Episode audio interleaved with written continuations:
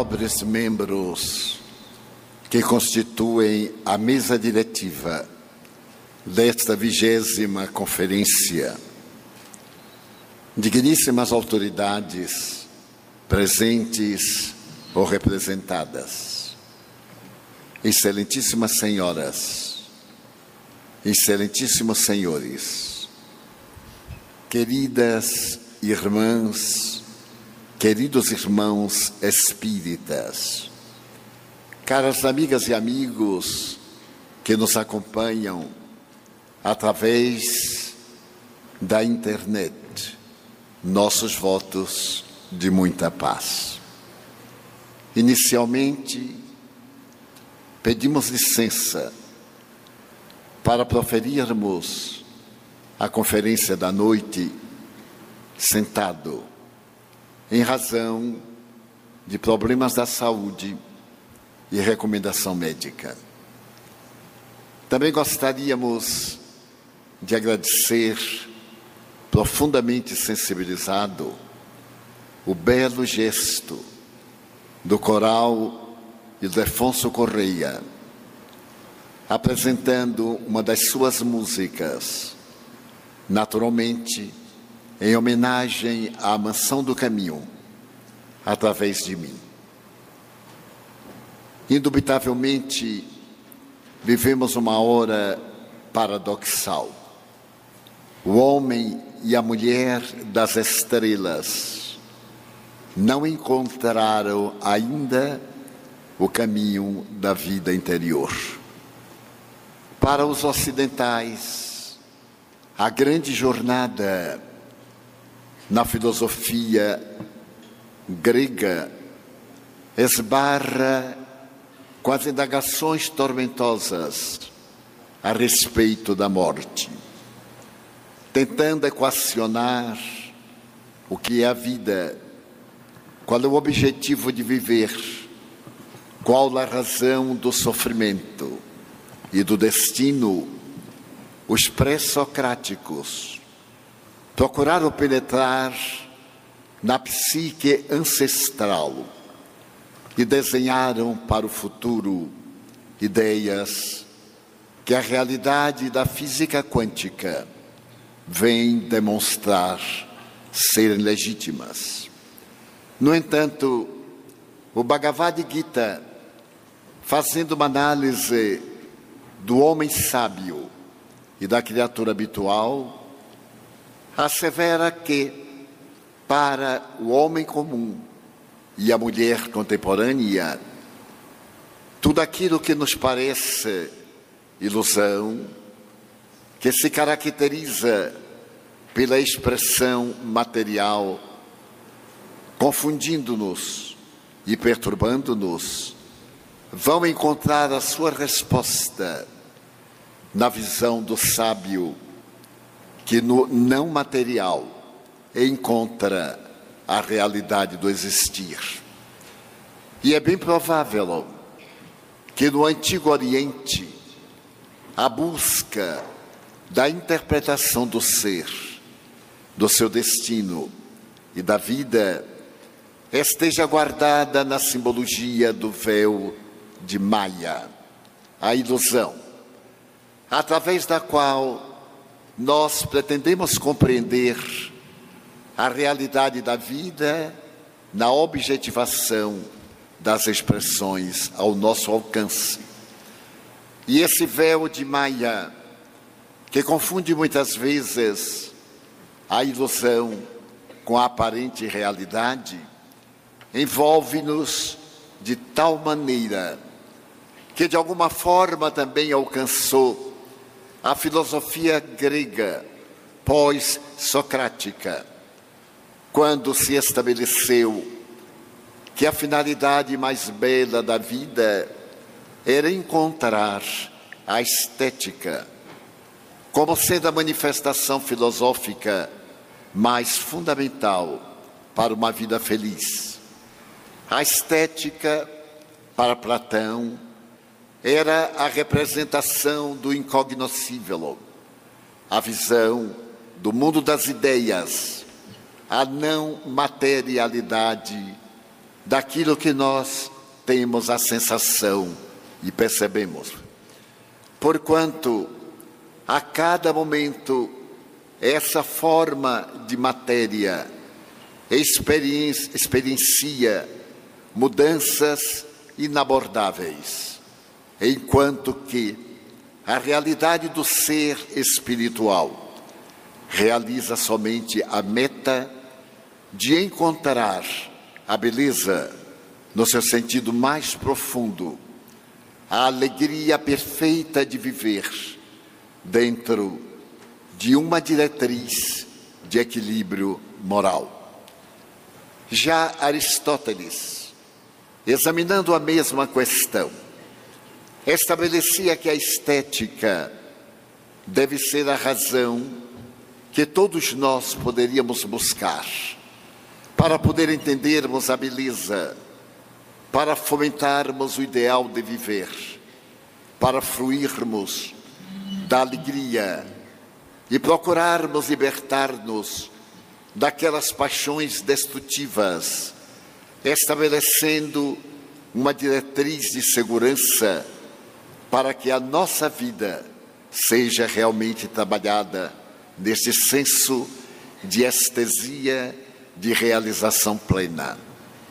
Mas logo depois, à medida que o pensamento se foi desdobrando na capacidade de melhor entender esse objetivo, escreve com muita propriedade a doutora e trabalhadora da doutrina espírita, Cristiane, apresentando no artigo fantástico o seu pensamento idealístico em nome da família Beira. Estabelece a doutora Cristiane que o ideal da beleza somente pode ter a sua realização plena se nós acrescentarmos a segunda fase do processo evolutivo do pensamento filosófico, a ética. Esse conjunto de valores que devem ser observados para o nosso trabalho de aprimoramento moral. A estética em nossa vida irá depender fundamentalmente da nossa ética, e é inevitável que essa ética, mais tarde trabalhada por Jesus Cristo, fundamente-se essencialmente no dever de servir e, acima de tudo, de amar. Mas fazendo-se uma análise do progresso do pensamento, as interrogações tornaram-se mais profundas. E depois de passar pelo pensamento de Cristo, que encontrava na estética do amor e na ética da solidariedade humana, as razões únicas para uma existência feliz na Terra, o pensamento tornou-se fundamental para explicar tudo aquilo que constituía mistério. A ignorância coroando de superstição e nasce o empirismo da investigação mais tarde científica. E a partir do século XVI, particularmente no século XVII, quando Lord Bacon e eminentes pensadores resolvem separar-se da tradição religiosa, tradição essa que se utilizou da ética para criar a sua teologia, de alguma forma castradora, para poder explicar aquilo que ignorava, apoiando-se de um lado em Aristóteles, logo depois em Santo Tomás de Aquino, e ademais na patrística. Naturalmente, chegou o momento da intolerância, do poder transitório do mundo, pervertendo as lições sublimes da ética de Cristo e deixando de ser uma mensagem caracterizada por perseguidos para tornar-se uma mensagem celebrada pelos perseguidores. Era necessário que as teses que se encontravam embutidas no Velho Testamento, de caráter científico, revelando a grandeza do universo na mesquinhez da visão terrestre, do geocentrismo e das leis, todas elas de qualidade discutível, encontrassem o repúdio do pensamento. Desde quando foi apresentado o primeiro telescópio doméstico por Galileu Galilei, e logo depois demonstrada a esferosidade da Terra e a sua movimentação em torno do Sol, e ao mesmo tempo a movimentação dos demais astros, que se tornou indispensável abandonar a ética teológica cega para a investigação dos fatos, dando lugar à ciência empírica e mais tarde ao cientificismo. Nós vamos encontrar aí a grande cisão entre ciência e religião. O renascimento do atomismo grego, que, da sua oportunidade, lutara contra o pensamento idealista de Sócrates, Platão e Aristóteles, contra o espiritualismo, abrindo espaço para a profunda negação, para o niilismo, permitindo que no século XIX, Molly Schott, Birchner e Carlos Vogt declarassem na condição de químicos alemães que eram que o cérebro produz o pensamento da mesma forma que o fígado produz a bilis e os rins produzem a urina. Deus era nada mais do que uma produção do pensamento, dos neurônios, estimulados pelas tradições religiosas.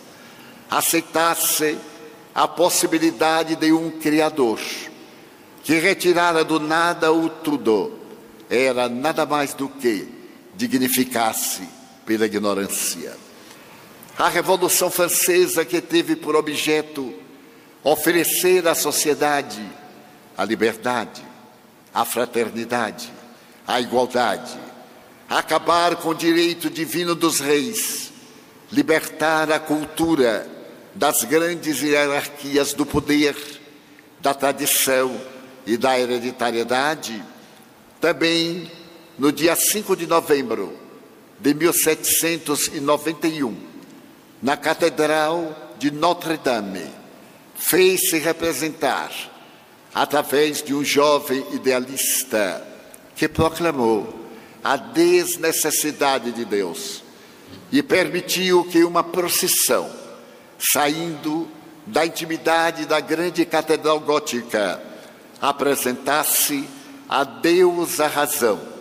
A jovem bailarina do teatro da ópera Candeio, vestida à Babilônia, enquanto o jovem orador proclamava: ali está o Deus que a França passava a acreditar, libertando-se da tradição clerical e de imediato apagando de todo o país o nome das vias públicas, das ruas e praças que estavam vinculados ao pensamento religioso da época para dar-lhes uma nomenclatura, toda ela derivada da Revolução Libertadora.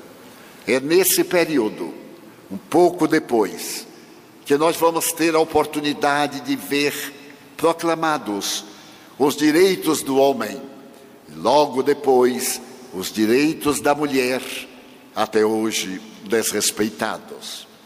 A jovem Madame Roland, que viera do interior da França para poder contribuir com o engrandecimento da vida e a dignificação da mulher, elevada à arma de José Guillotin. E quando fita a multidão desvaiada dos esfaimados de Paris, ela grita lamentosamente: Ó oh, liberdade, liberdade! Quantos crimes se cometem em teu nome? Era então o período do terror, a loucura, daqueles que haviam tomado o poder, falhando nos ideais de liberdade, de Robespierre, de Danton e de outros psicopatas que tiveram a sua vida ceifada, como no caso de Mahat, que necessitando de estar sempre em banhos térmicos, foi assassinado por uma jovem idealista que irá abrir o espaço para uma visão mais branda e mais triste da revolução triunfante. Ouvem-se, então, as palavras governamentais de um jovem que vem trazer o ideal de libertação e de engrandecimento da França. Nascido na Córcega, ele compreende que tem uma missão na terra: unir os países como estados molocs, tendo como capital Paris. E surgem as primeiras batalhas napoleônicas. E para poder governar com sabedoria, firma, a segunda concordata com o Vaticano, no ano de 1802, para no dia 2 de dezembro de 1804, diante de 15 mil pessoas, na mesma Catedral de Notre-Dame, enquanto um coro de 200 vozes canta pompa e ao mesmo tempo exalta a realidade do novo imperador Napoleão Bonaparte.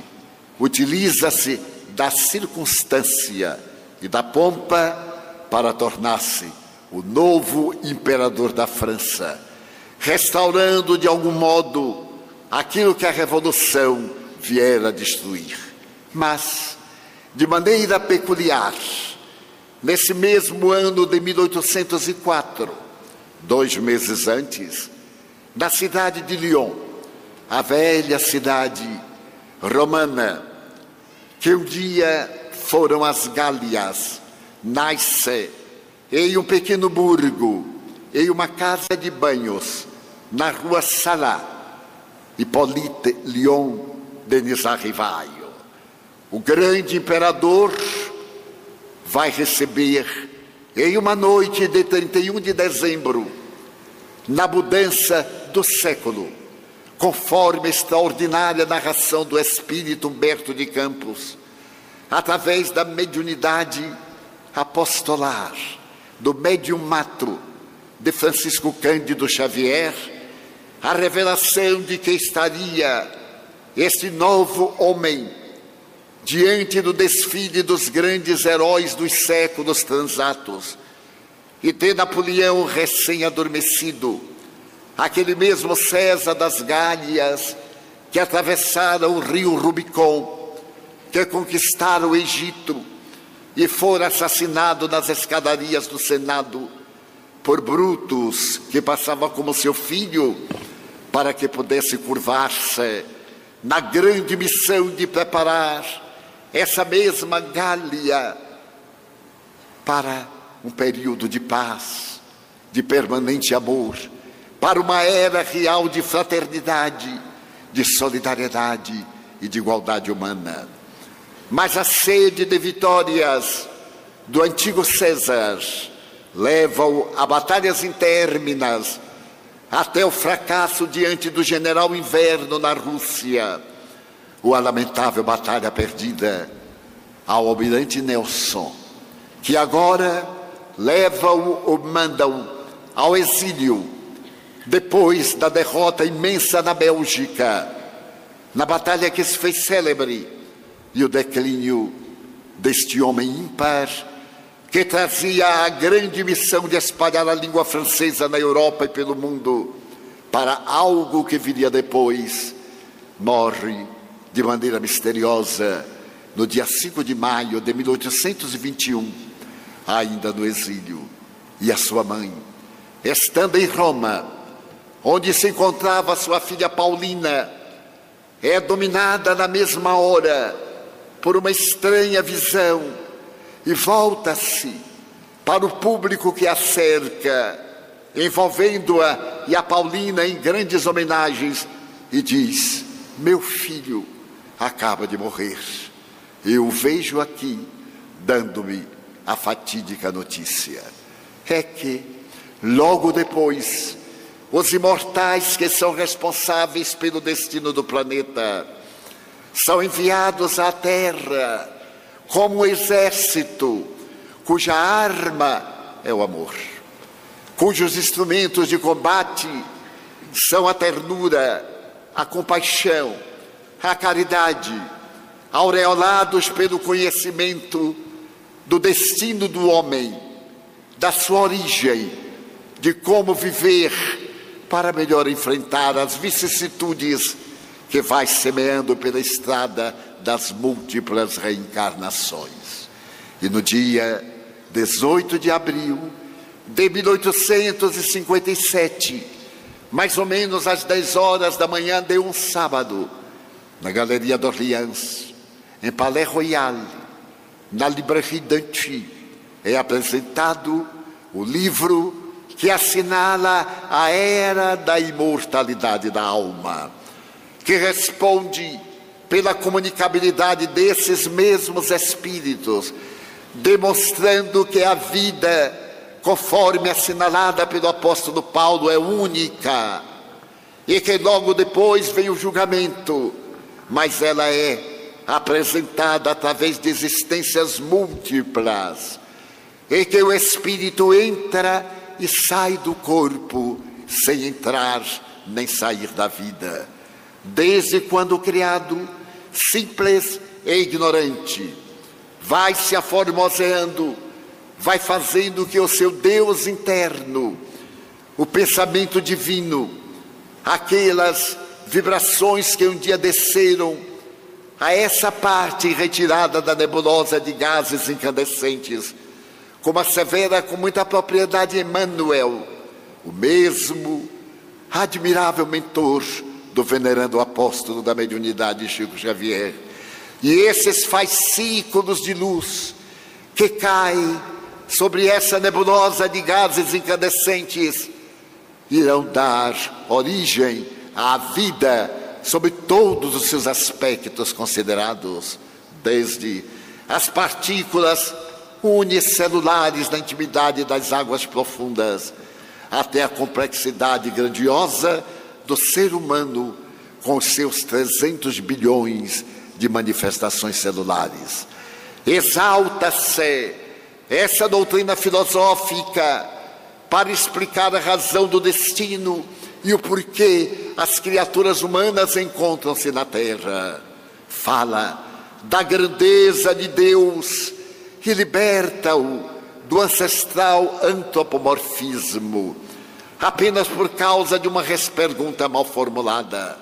Até aquele momento, antes do professor Rivaio, agora utilizando-se do pseudônimo de Allan Kardec, em homenagem a uma existência que houvera tido no período de César, um século antes de Cristo, ali mesmo naquelas Gálias, no período de Vercingetorix, quando foi um sacerdote druida, de nome Allan Kardec, vegetariano, reencarnacionista, o emérito professor Rivailo, evocando pela revelação do Espírito Zéfiro, essa vida de quase 19 séculos antes, adota o pseudônimo grandioso em homenagem àquelas experiências gloriosas de Allan Kardec e apaga o seu nome honorável de eminente poliglota,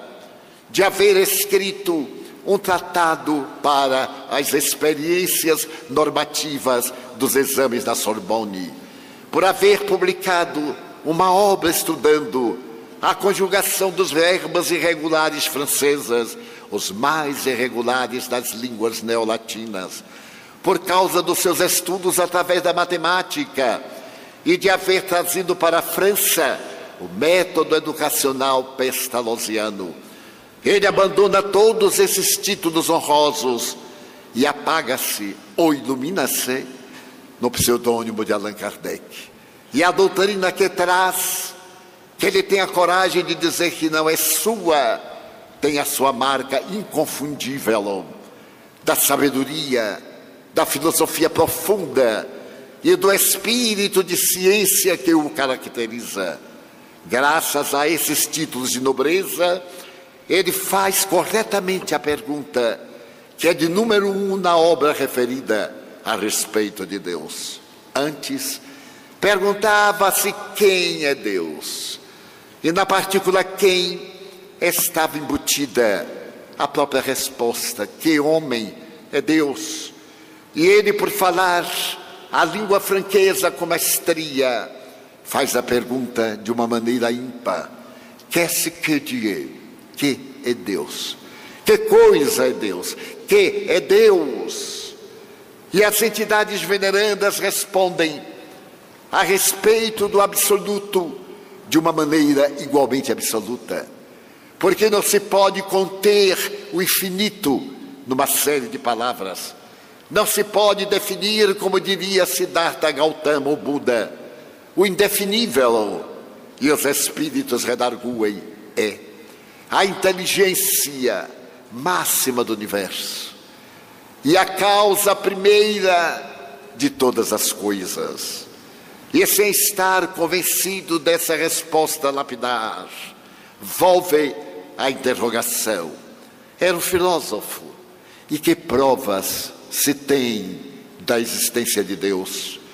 E essas mesmas entidades que são as administradoras da terra, da vida, que mergulham no corpo e dele se libertam, qual está ocorrendo conosco, que logo mais deixaremos a carcaça material voltando à pátria. Que prova se tem da existência de Deus? Repitamos. E a resposta, em um axioma, que aplicais às vossas ciências, todo efeito provém de uma causa. Estávamos aí diante da física newtoniana, que conseguimos concluir se o efeito é inteligente. É claro que a causa é inteligente. E quando mais tarde, a partir de 1872, o eminente sábio inglês William Crookes apresenta a descoberta dos raios catódicos a física vai se libertando da tradição newtoniana e culmina naquele momento quando, na Universidade da Sorbonne, a premiada Nobel em Física, ao lado do seu marido, agora desencarnado, Pierre e Maria Curie, percebe uma certa luminosidade em um vaso de porcelana resultado de um trabalho hercúleo, porque tomava de toneladas e toneladas de pecblenda para derretê-las em tachos metálicos com achas de linha colocadas ao fogo que procurava fazer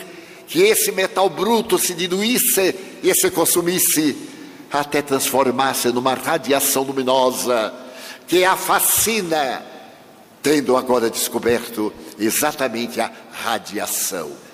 As suas mãos estavam avermelhadas, com bolhas profundas, que era o resultado da radiação, daquela matéria que se convertia em energia e iria proporcionar ao extraordinário Albert Einstein a formulação da teoria da relatividade do tempo e do espaço apresentando seu primeiro rascunho no ano de 1905, é igual a MC2.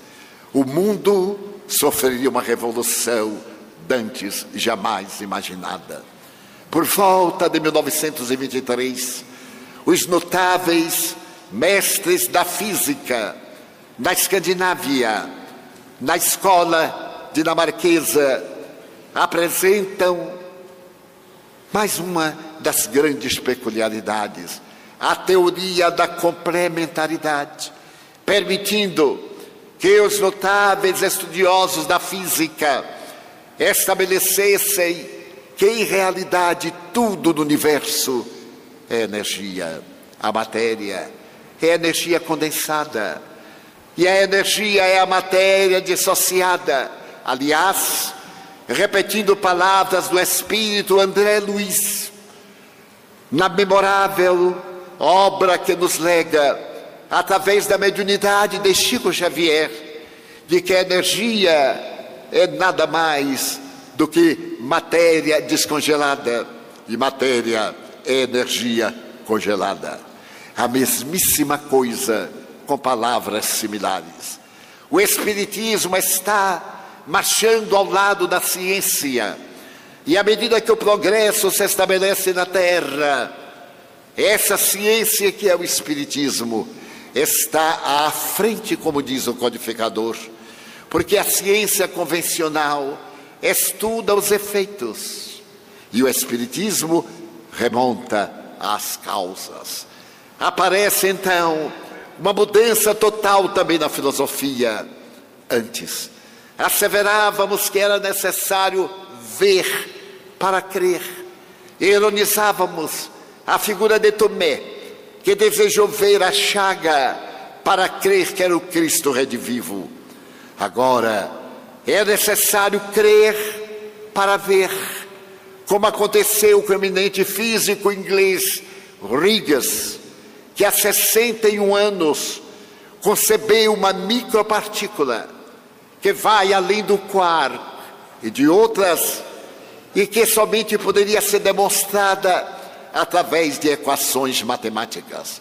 E após 60 anos, no ano que passou, através do choque de prótons no desacelerador de partículas entre a França e a Suíça, surge uma partícula nova. E essa partícula nova revolucionária recebe o nome do matemático que a concebeu seis décadas antes, o bóson de Higgs. Em outras palavras, um grande número de físicos quânticos assevera tratar-se da partícula de Deus, confirmando a teoria de um notável geneticista americano, o Dr. Hammer, que teve a ocasião de declarar em 2007 que a criatura humana carrega uma partícula de DNA, que é denominada a partícula de Deus. Todas as criaturas humanas nascem trazendo esta partícula de Deus através dos cromossomas. E entre aquelas 35 mil moléculas, conforme abordamos aqui há três anos, era nada mais do que a realidade de um ser humano, cuja diferença para um rato era de apenas 300 moléculas o que me fez na época imaginar que estava muito bem explicado no que acontecia em determinados políticos brasileiros. Faltavam-lhes 300 moléculas. Aparentemente eram ser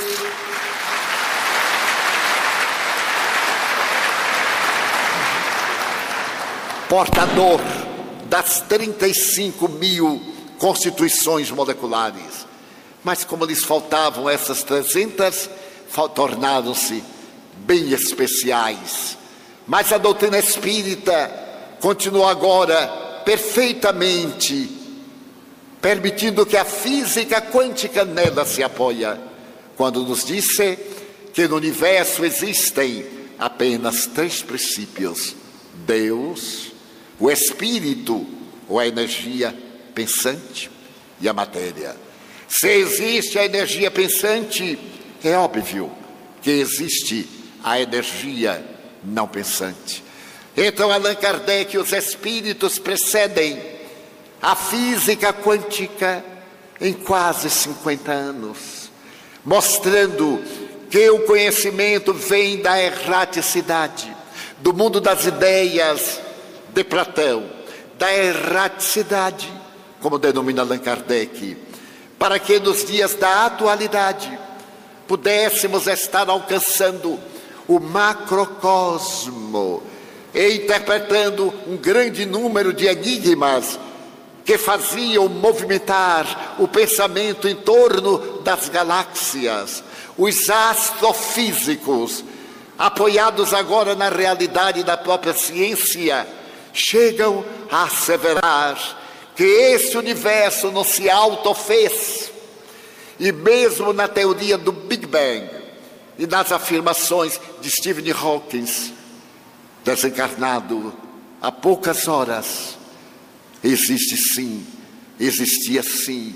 As duas partículas que se neutralizavam, até o momento quando uma delas se potencializou e produziu o grande choque, cujo ruído ainda hoje é captado pelos telescópios ou telescópios estelares que hoje circulam em volta da Terra. Há de perguntar-se, muito bem, o universo começa daí mas não será que o universo começou das duas partículas? Ou melhor, diante das duas partículas que apareceram? E ele não teve tempo de explicar o que é que havia antes dessas duas partículas. Mas, naturalmente, a partir da próxima semana, mais lúcido, ele vai saber que essas partículas constitutivas daquelas do Big Bang vieram do pensamento cósmico da divindade. Escrevendo a uma amiga, exaltando a grandeza deste homem incomparável, dizíamos que era de lamentar que ele perseverasse no ateísmo. E ela deu logo um salto quântico e me disse: Mas isso ninguém sabe. Ele responde: Não, ninguém sabe, mas ele o declarou várias vezes. Que para explicar o universo não tínhamos necessidade de Deus. E agora, ele compreendeu o universo, mas com toda certeza está precisando de Deus para melhor ampliar o seu pensamento e em breve retornar para poder explicar o que ficou incógnita, porque ainda não podemos compreender o absoluto em nossa relatividade e em nossa infinitez. Então, essa doutrina extraordinária avança da filosofia científica do Livro dos Espíritos para a ciência das comunicações. Esse extraordinário compêndio que não pode ser superado pela parapsicologia, pela psicotônica, pela psicobiofísica, pelas manifestações materiais, por ser a obra mais notável jamais escrita a respeito dos fenômenos de ultratumba, ou da paranormalidade humana. Porque Allan Kardec, com uma sabedoria incomum, pergunta: há espíritos? E depois de analisar essa primeira questão do primeiro capítulo, parte para chegar à psiquiatria e asseverar no capítulo 23 que um grande número dos pacientes que habitavam os hospícios, denominação da época, em realidade não eram loucos, eram médiums obsidiados. E a palavra luminosa do codificador e as revelações, agora científicas, a respeito da mediunidade, convidam-nos a reflexões profundas em torno da complexidade da criatura humana.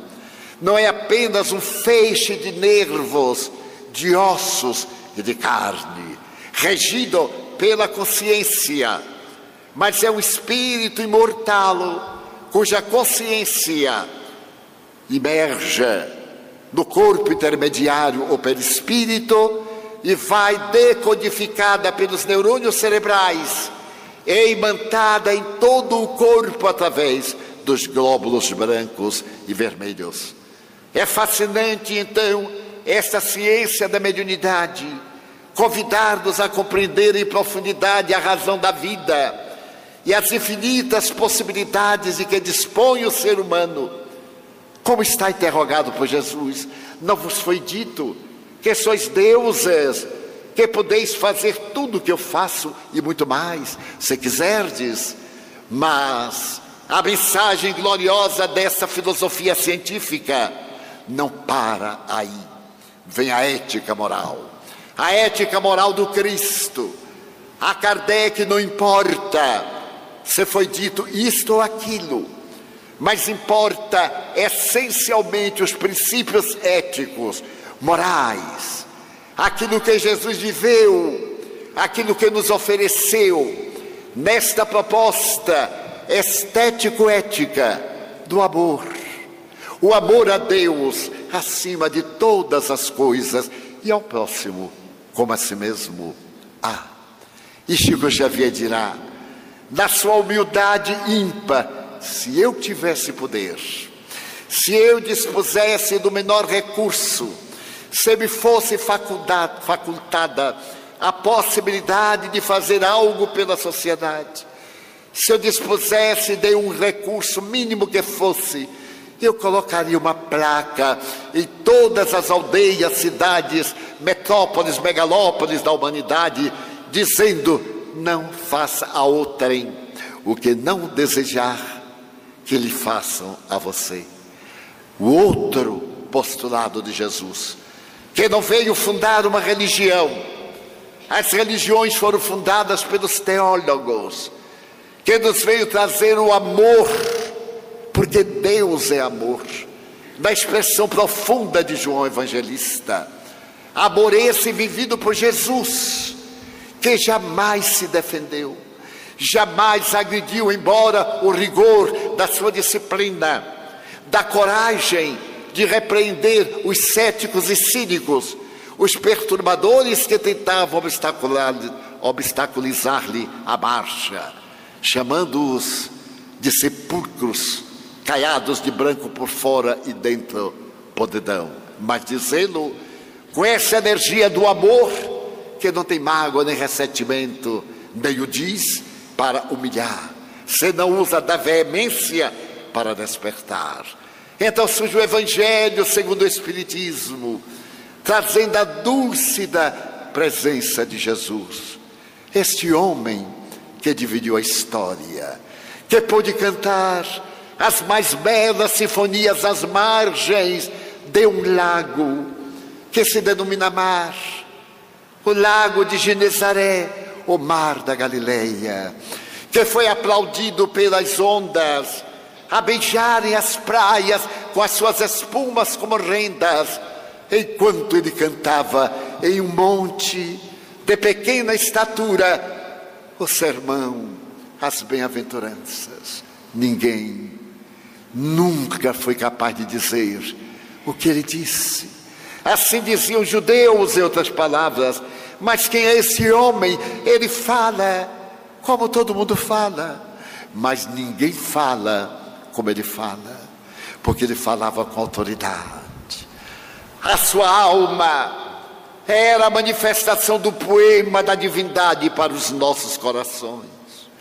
Era a resposta de Deus às lágrimas terrestres que ele previra quando falou que deveria voltar à casa paterna, e os discípulos disseram: Não nos deixes órfãos, naquela última viagem a Jerusalém, e compadecido de nós, que talvez tenhamos percorrido aquelas estradas áridas do deserto da Judéia, ou frescas e romanescas da Galileia formosa, ou ainda mais áridas da Pérea, eu não os deixarei órfãos.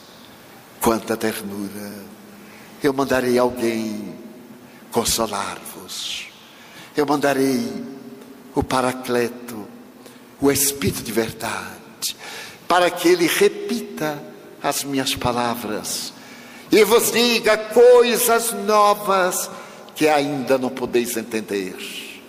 E nasce ali a promessa de uma doutrina que abarca aquilo que hoje podemos entender, graças à tecnologia de ponta, graças à cibernética, graças às ciências avançadas da psique, que podemos entender a alma que vai além da psique convencional grega, o ser que somos no corpo que estamos. E ao mesmo tempo, o grande consolo. Eu me recordo de um pensador francês de nome Broussais, que certo dia na Academia de Letras em Paris teve a oportunidade de dizer: dai-nos uma religião científica que não fica em palavras, mas seja trabalhada em fatos. E me recordo de Ernesto Renan, no dia 22 de maio de 1862, no Colégio de França, dando a aula inaugural, cético, materialista, e levantando-se para começar a sua aula gloriosa diante da cultura europeia que eu fui ouvir, Jesus é um homem incomparável. E nesta frase, falar a respeito daquele homem que foi envolvido pelas teologias complexas e muitas vezes apaixonadas das doutrinas religiosas, mas que em realidade não era divino, tríplice, para Ernesto Renan, como para nós outros. Ele era um homem, mas não como nós. É um homem extraordinário. Esse Jesus que mirava o ser e penetrava no seu inconsciente profundo, e também penetrava no seu neocórtex para perceber o que ali estava inscrito. E então podia sentir na sua compaixão a piedade pelas nossas lágrimas e pelas nossas dores. Ele não veio pôr remendo novo em tecido velho e gasto, porque o rombo é maior. Nem veio colocar o vinho capitoso em odres sujas para não avinagrá-lo. Ele veio libertar almas. Esta é a função da doutrina espírita na atualidade. Chegar os tempos de nós entendermos que a mensagem do Consolador não é a mensagem do solucionador, é a mensagem de quem consola, mas quem consola esclarecendo, dando-nos a certeza inabalável da imortalidade da alma e da justiça divina através das reencarnações, falando-nos com a beleza lírica de que se aproveita Leon Denis para cantar o problema do ser, do destino, da dor e estrelas luminíferas da codificação kardeciana. Mas este evangelho de libertação, ao tocar a nossa alma e repetir que estava voltando como os transviados filhos de Israel, estava voltando conforme prometera esse mesmo Senhor de nossas vidas, que apaixonou mais de um milhão de pessoas, que se ofereceram em holocausto por amor a Ele, de Nero a Diocleciano, e que ainda hoje, em milhões de almas, agasalha a sua ternura e a sua docilidade, conclamando-nos nesses dias chegados à compreensão dos nossos deveres em relação aos nossos direitos. Sempre nos arvoremos a proclamar os direitos, sem nos preocuparmos com os deveres dos quais defluem aqueles primeiros. E então são chegados os tempos de podermos entender que a nossa realidade na vida tem uma característica psicológica definida por Victor Frankl, afirmada por é, Milton Erickson, ou também definida por, pelo notável psiquiatra suíço, que tanto nos fala docemente ao coração. É necessário que compreendamos que esses arquétipos que hoje ainda servem de bengala para a nossa sombra, as nossas más inclinações, vão encontrar no pensamento junguiano esta asseveração: Jesus atingiu o estado luminoso, o estado de luz, e Jesus disse: Eu sou a luz do mundo. E também nos deu a oportunidade de ser essa luz do mundo, porque Ele está em nós, através do inefável amor com que nos envolve. Vivemos numa sociedade de 7 bilhões, 250 milhões de criaturas, quase todas solitárias. Porque esquecemos a solidariedade, esquecemos de conjugar o verbo amar que substituímos por, por aquele outro parecido, mas dantesco, armar. E é por isso que, nesses dias chegados, a solidão, a angústia, a violência nos devoram. Mas não são dias maus, porque nunca houve na terra, em época nenhuma, tanto amor como hoje. Quando se amou tanto aos animais e às plantas.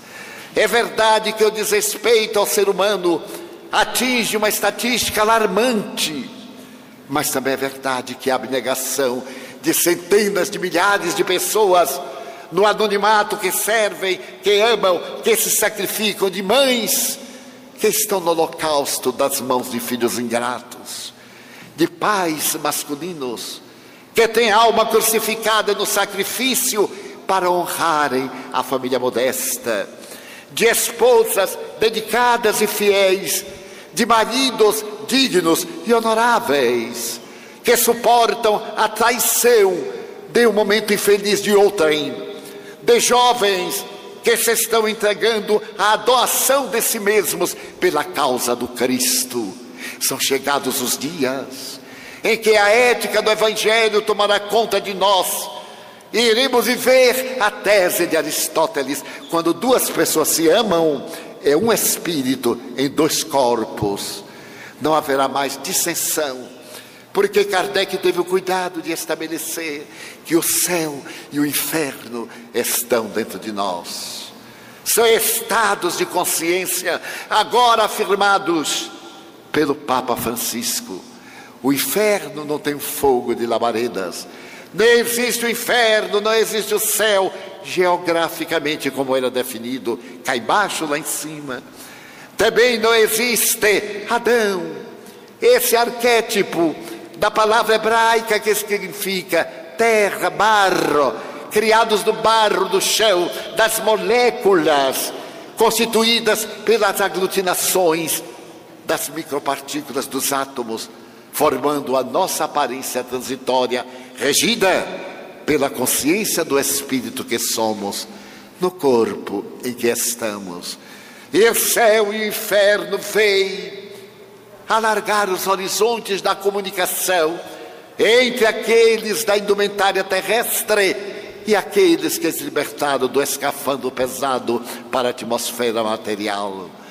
Toda a sua história é um poema de beleza para poder culminar em a Gênese, nas páginas douradas da Gênese. Esse livro inigualável de ciência, de abandono das superstições, e que fala da era que está chegando, que nos fala da grande transição planetária, que nos fala do amor no sentido mais elevado e que nos apresenta que essa velha, errada, equivocada geração vai dar lugar a uma geração nova. E eu a vejo aqui em vós, no sorriso da juventude que ao invés de estar divertindo-se agora, está aqui reflexionando-se conosco, das pessoas que atingiram a idade madura e agora desejam entender o porquê da vida para aproveitar os últimos dias e preparar-se para a jornada fatal da imortalidade. Na senectude, que sonha com o amor, a senectude abandonada pela ingratidão de filhos irresponsáveis. Mas que ainda sabe sonhar, ainda sabe ler, ainda sabe crer, ainda sabe amar. Então aqui estáis, vós, na colocação notável dos irmãos do arco-íris, conforme nos disse um dia Chico Xavier, era tão criança, quatro anos de idade, e chorava e via em volta sobre a sua casa modesta aquele arco-íris. E um dia ele perguntou: Quem sois? Porque esse arco-íris? E ele viu centenas de rostos, eram os espíritos. E quando a sua mãezinha desencarnava, dizendo-lhe que ia fazer uma viagem, mas voltava, ele perguntou: Mas com quem ficarei? E ela docemente disse: com seus irmãos do arco-íris, que o nosso Raul também apresentou. E então, ele teve a oportunidade de dizer, naquela noite em que Uberaba me dava o título de cidadão, vós sois os meus irmãos, os irmãos do arco-íris, que viestes para ajudar-me na tarefa de divulgar a doutrina de Jesus. Sois vós. Aproveitai a luz que brilha em vosso mundo íntimo e sede as marcas luminíferas como pegadas em um mundo de tormentos momentâneos, apontando o rumo de segurança do reino dos céus. São chegados, sim, os dias da plenitude, os dias em que Maia cai e a sua cortina que nos ilude, transformando fantasia em realidade, ilusão em esperança, Maia cede lugar a essa estética da fraternidade no trabalho, na solidariedade, na tolerância, e seremos conhecidos por muito nos amarmos, como ele havia dito e como Kardec acentuou, tornando-nos melhores cada dia, hoje mais do que ontem, amanhã mais do que hoje. Sois então esse arco-íris luminífero, construindo a humanidade de amanhã. Não recalcitremos, porque o chamado da verdade é inexorável. Por mais que posterguemos, ele nos espera adiante. E como Jesus prometeu que nunca nos deixaria órfãos, Ei-lo, que repete na boca de Francisco: Senhor, permiti que eu faça paz onde haja guerra, a esperança onde medre o desespero, mas também que no seu canto às criaturas possamos dizer: Bem-aventurada irmã morte, que nos libertas dos desafios e das dificuldades terrenas. E ao invés de temer, ao invés de lutar contra, abramos os braços da solidariedade para não termos solidão e vejamos em cada alma a necessidade do irmão, penetremos no seu íntimo e ao invés de usarmos esse veículo da comunicação virtual, amar alguém do outro lado da terra, não deixemos de amar alguém ao nosso lado, a quem nós deixamos de enxergar e se transformou invisível ante a nossa aturdida visão. Que amemos sim lá, mas que não esqueçamos de cá. Que olhemos nossos pais idosos, nossos amigos carentes, alguns que sorriem para esconder a máscara da dor alguns que parecem muito felizes nesse palco do Facebook, para poderem ter a ilusão de Maia para a realidade da alma imortal. Então, ao invés de nos refugiarmos na violência, de fazermos a projeção dos nossos conflitos, paremos para meditar. E nestes três dias, Examinemos como são estes novos tempos, através das vozes dos céus, que se utilizarão de alguns companheiros devotados que se entregam ao Espírito do Senhor, para que haja um novo Pentecostes, e nós, aqueles párias, ou aqueles convidados, possamos ser elegidos e cantarmos em uníssono, meu Deus, meu Deus. Enquanto a maioria reclama e proclama a sua dor, eu te quero dizer: eu te amo. Muito obrigado, Senhor, por tudo que me deste, por tudo que me das. Muito obrigado pelo ar, pelo pão, pela paz. Obrigado pela beleza que os meus olhos veem no altar da natureza. Olhos que fitam o céu, a terra e o mar que acompanham a ave ligeira que voa fagueira pelo céu de anil, e se detém na terra verde, salpicada de flores em tonalidades mil. Muito obrigado, Senhor, porque eu posso ver meu amor. Mas diante da minha visão, eu constato os cegos que se debatem na escuridão, que tropeçam na multidão, que choram na solidão. E por eles eu oro e a ti eu imploro comiseração, porque eu sei que depois desta dor no teu reino de amor eles também enxergarão. Muito obrigado, Senhor, pelos ouvidos meus que me foram doados por Deus, ouvidos que ouvem a música do povo que desce do morro na praça cantar, a melodia dos imortais que ouvimos uma vez e não esquecemos nunca mais. A voz melodiosa, canora, melancólica do boiadeiro, e a dor que chora e que geme no coração do mundo inteiro, pela minha faculdade de ouvir, pelos surdos eu te quero pedir, porque eu sei que depois desta vida, na outra lida, eles voltarão a sentir.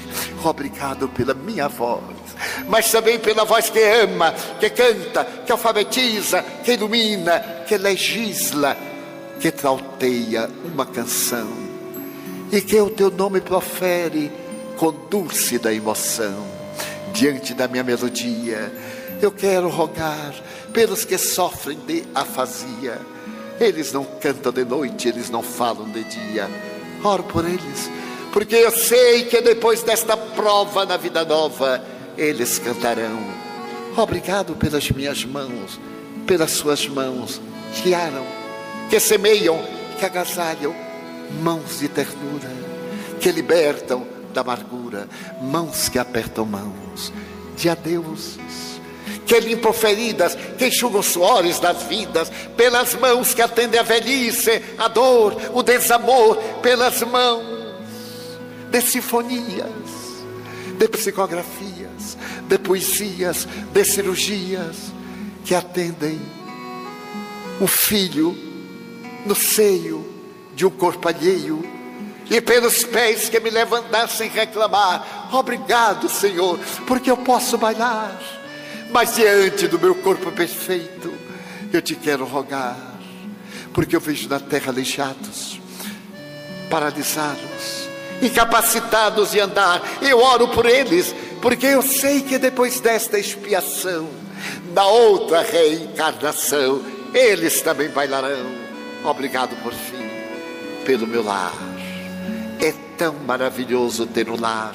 Não importa se é um duplex, um ninho, uma casa no caminho, um bangalô, seja lá o que for, mas que dentro dele exista a figura do amor, amor de mãe, ou de pai, de mulher, ou de marido, de filho, ou de irmão, a presença de um amigo que nos dê a mão, um gato ou um cão, porque é muito triste viver na solidão. Mas se eu a ninguém tiver para me amar, nem um teto para me agasalhar, nem uma cama para repousar, nem assim eu reclamarei. Pelo contrário, eu te direi: obrigado, Senhor, porque eu nasci. Obrigado, Senhor, porque eu creio em Ti. Pelo Teu amor, obrigado, Senhor pela sua atenção. Muito obrigado, senhores.